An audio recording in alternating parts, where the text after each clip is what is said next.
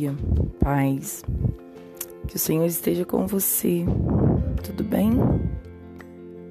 A Bíblia diz em Jonas 2,7 assim: Quando a minha alma desfalecia em mim, lembrei-me do Senhor, e a minha oração entrou a ti no seu santo templo.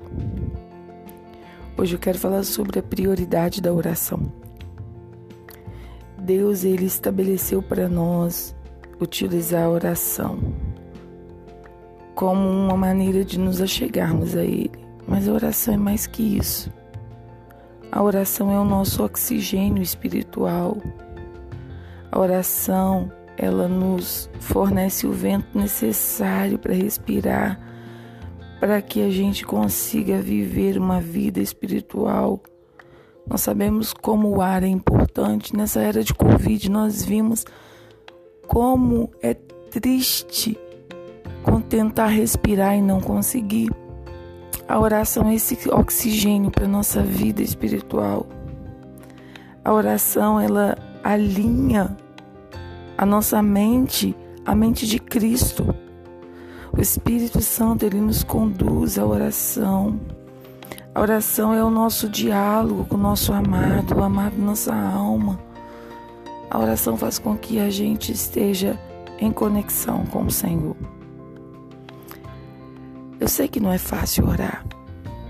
E parece que, infelizmente, nós achamos tudo tão complicado.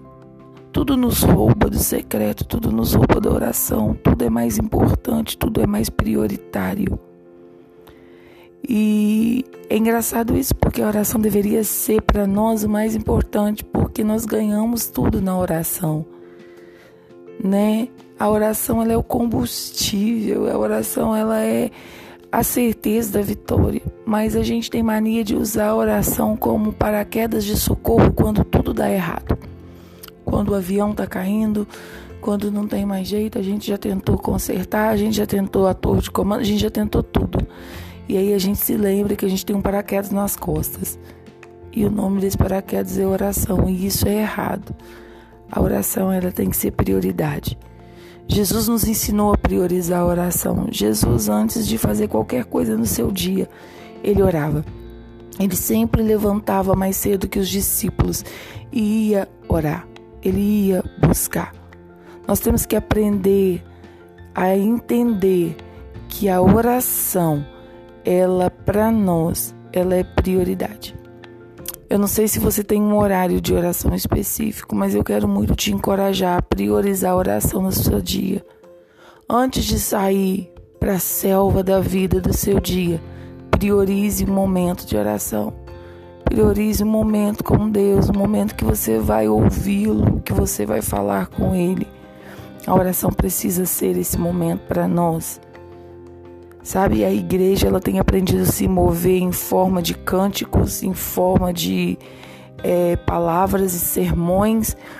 E Jesus, quando os cambistas estão lá vendendo na porta do templo, no templo, ele, naquele momento que ele destrói tudo, ele diz: A minha casa será conhecida como uma casa de oração. Nós precisamos ser, voltar a sermos conhecidos como o povo que ora. A igreja precisa ser conhecida como a casa de oração.